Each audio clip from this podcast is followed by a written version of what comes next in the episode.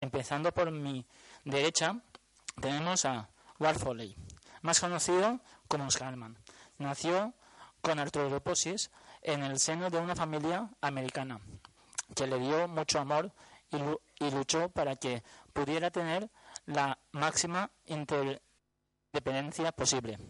A lo largo de su vida se sometió a más de 40 cirugías que le han que le han permitido vivir una vida independiente.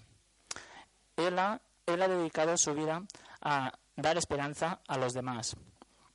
Ha, recorrido a ha recorrido en su bicicleta muchos kilómetros a lo largo de diferentes países. Ha, escrito tres libros y ha hecho más de mil conferencias en todo el mundo. Ward ha sido voluntario de hospitales para, paliativos para enfermos terminales durante para enfermos terminales durante 15 años. Doy la palabra a Walt Foley.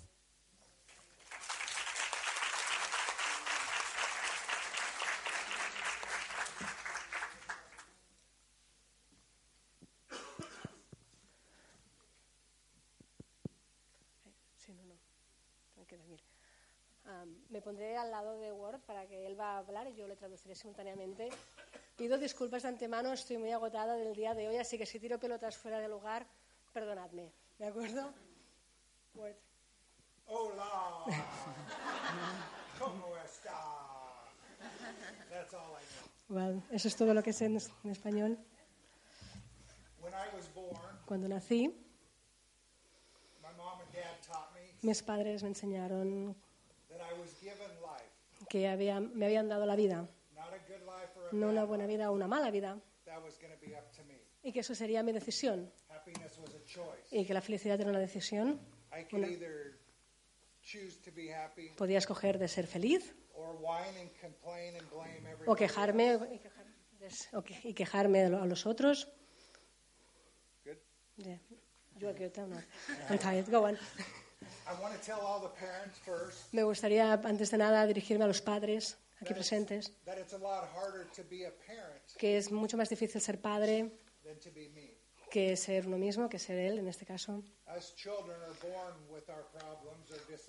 Cuando los niños nacen con problemas, con este tipo de discapacidades, ah, al fin y al cabo no importa.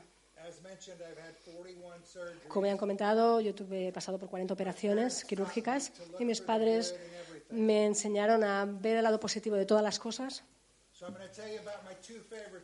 Así que os voy a explicar un poco de sobre mis, la- las dos operaciones quirúrgicas, mis favoritas.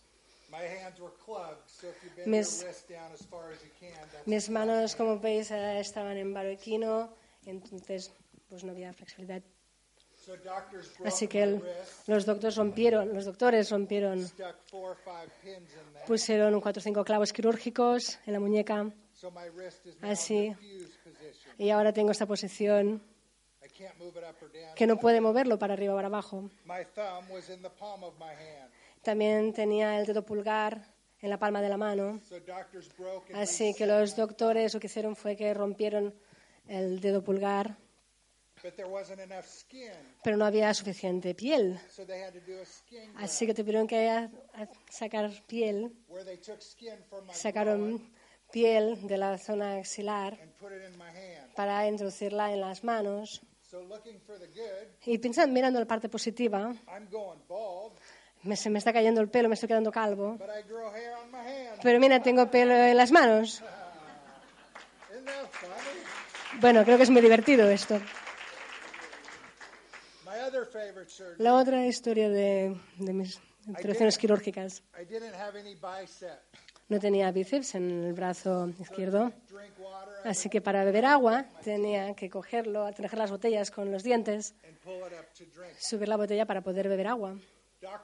Los médicos lo que hicieron es que cogieron los músculos, la musculatura del tronco, los pectorales, y las introdujeron en el brazo izquierdo para poder dar, para que pudiera tener bíceps. Así que ahora puedo levantar el brazo y beber de forma normal. Lo que realmente es fascinante o increíble pensando en todas estas operaciones es que lo que es mi mente, mi mente aún seguía pensando que esa musculatura estaba en la zona pectoral. Y antes tenía que pensar, poner la mano hacia abajo y luego la ma- la mano se, el brazo se giraría. Y yo después de un día en terapia estaba pensando, voy a poner la mano hacia abajo y la mano se fue directamente hacia la cara debido al cambio de musculatura. No, la verdad que es una broma, que esto no ocurrió realmente. Estaba tomando el pelo a todos. When I was four years Cuando tenía cuatro años, mis padres me, llevaron a una escuela, era escuela primaria, justo antes, perdón, no primaria, justo antes de kindergarten, de parvularios. It was a special school. Era una escuela especial para niños con discapacidades, discapacidad. Casi todos los niños iban en silla de ruedas.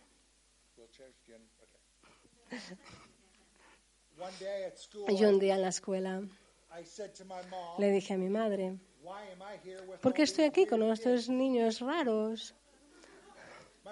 Y mi madre "Ward, me dijo, Ward, there to help them." ¿estás aquí para ayudarles? A los cuatro años de edad, mi madre ya me estaba enseñando sobre cómo ayudar a otros.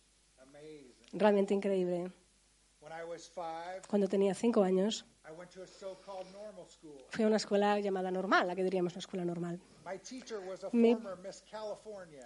Mi profesora era una antigua Miss California My de belleza. Mi madre dijo, I never seen so many dads at parent-teacher conferences. nunca había visto tantos padres en las reuniones de padres e hijos en la, en la escuela. Porque era la reina de belleza. Y luego, en kindergarten, aprendí a atarme los cordones de los zapatos yo solo. Me 30 minutes to tie my shoes. Me to- tardé 30 minutos en poder hacerlo, en atarme los zapatos. I remember I got a green sucker that day. Recuerdo que llevaba un um, calcetín verde, I'll never forget nunca lo olvidaré, porque desde entonces mis padres me despertaban media hora antes para que pudiera atarme los zapatos. Así que tenía que ir con cuidado de lo que podía a la hora de decirles qué podía hacer y no podía hacer. Cuando tenía ocho años, mis hermanos y mis amigos were playing football estaban jugando fútbol en el patio, bueno, en la zona de, en el barrio. No me, no me dejaban jugar con ellos because they thought I would get hurt. porque pensaban que me haría daño. So I stand in the gutter. Así que me quedé a un lado mirándoles, observando. One of the kids Y uno de the los niños tiró la pelota y atravesó una de las ventanas de una de las casas vecinas. Y todos salieron corriendo. I tried to run, Yo intenté correr y luego, ob- obviamente, salió el señor de la casa y me pilló infraganti. Y ahí estaba yo solo. Mis amigos me dejaron ahí cargando con toda la culpa. Sabía ese día que todo lo que tenía era yo mismo. Tenía que cuidar de mí mismo, daba igual el apoyo que podía tener de los demás, pero mi vida era cosa mía. ¿Y qué creéis que hice? I told that man Le dije a ese hombre que dónde estaban escondidos todos los otros niños. When I was 13 years old, Cuando tenía 13 años, I wanted a motorcycle. quería una motocicleta, Pero mis brazos, mis manos aún estaban en barroquino. Era muy delgadito, llevaba las fédulas en mis piernas y mis padres me dijeron no había nada de nada de motocicleta para mí. En la escuela tenían hubo- había una competición, el primer premio ganabas una motocicleta. Tenía que conseguir que la gente tenía que pro- promocio- es- gracias patrocinarme So Solo conmigo. walkathon. Así que tenía que hacer una pequeña maratón andando y conseguía X dinero por cada, por cada milla. My friend Andy, Mi amigo Andy y yo mismo fuimos de casa en casa pidiendo a los vecinos.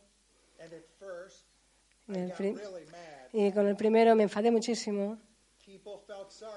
Porque la gente, yo le daba pena. Miraban y no pensaban que lo haría muy bien. They sponsor my friend 10 cents Así que le daban 10 céntimos a su amigo. Porque yo les daba pena. Ah, y a mí me daban un dólar. That's where I learned how Y aquí-. Y aquí es donde también aprendí a utilizar la pena, pero a mí, para mi ventaja. I turned in more money than anybody. Y al final saqué más dinero que nadie, que ninguna otra persona. Ese. Y gané la motocicleta. A few weeks later, Unas semanas más tarde nos bueno, averiguamos por qué mis padres no querían que tuviera una motocicleta. Mi amigo Andy y yo construimos unas rampas de madera y empezamos a saltar encima de una de las cajas. Conseguí saltar cuatro cajas Andy said, "Try five. y mi amigo Andy dijo, intenta saltar cinco. Casi salté las cuatro, justito, justito. Él me dijo, ¿ves más rápido? Y dije, "Sí, voy a intentarlo.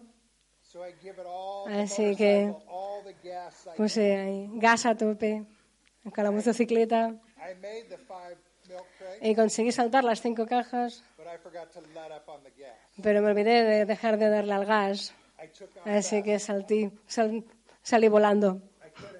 Y no podía parar. Y teníamos también una valla de madera al final y básicamente salí disparado hacia la valla de madera. Nuestros vecinos tenían una piscina y básicamente acabé en la piscina. Thousands of gallons of water went into the ha- parents' backyard. Y muchísima parte del agua de la piscina acabó en el patio, en los jardines de los vecinos. Y había un vecino que vino, I prayed like I never prayed before. empecé a rezar como nunca había rezado en mi vida. Please don't tell my dad. Por favor, no se lo digas a mi padre. Esa noche, mientras estábamos cenando, mi padre le dijo a mi madre que se había roto la piscina de los vecinos y que también se había roto la valla de madera y que no iba a pagar por eso. I acted like I didn't hear him. Y yo, yo actué como si no hubiera oído nada ni sabía nada al respecto. No dije nada. Hace unos años, mi padre estaba en la audiencia cuando yo estaba hablando delante de un público como hoy. Y esa fue la primera vez que oyó la historia real de lo que había ocurrido ese día. Sus plegarias por fin tenían respuesta.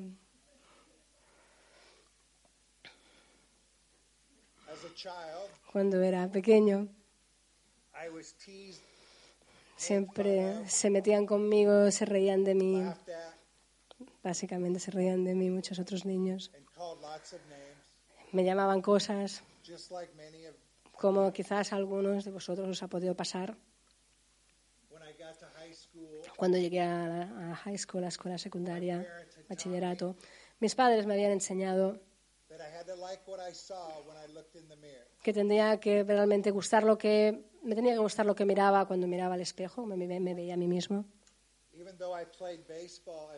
Y aunque yo jugaba béisbol cuando era pequeño, nunca ya no jugaba bien cuando llegué a la, a la high school, a la secundaria.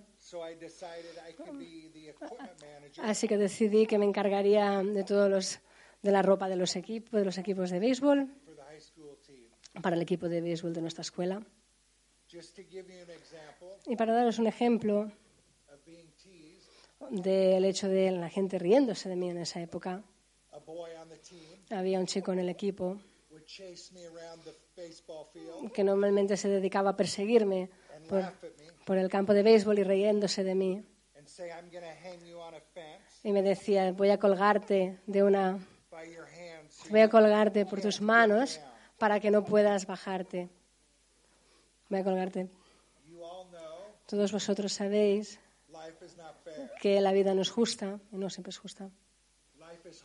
La vida puede ser dura, pero siempre tenemos que mantener la, la esperanza. When I was 17, Cuando tenía 17 años quería conseguir un trabajo, pero nadie me daba un trabajo porque la manera en que se me veía.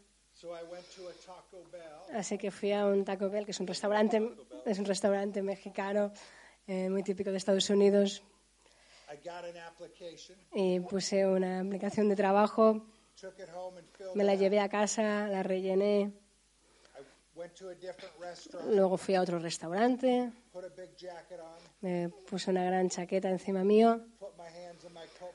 y las manos dentro de la chaqueta Y el manager al final acabó dándome el trabajo ese mismo día. It pays to be sneaky. Al fin y al cabo siempre tienes que esconder algo y conseguirás algo. Do they understand that?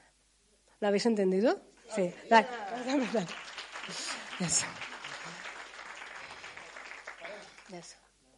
Vale. They're saying we can start cutting up because the other speakers. Oh, okay. Okay. So you want to say your f- last words?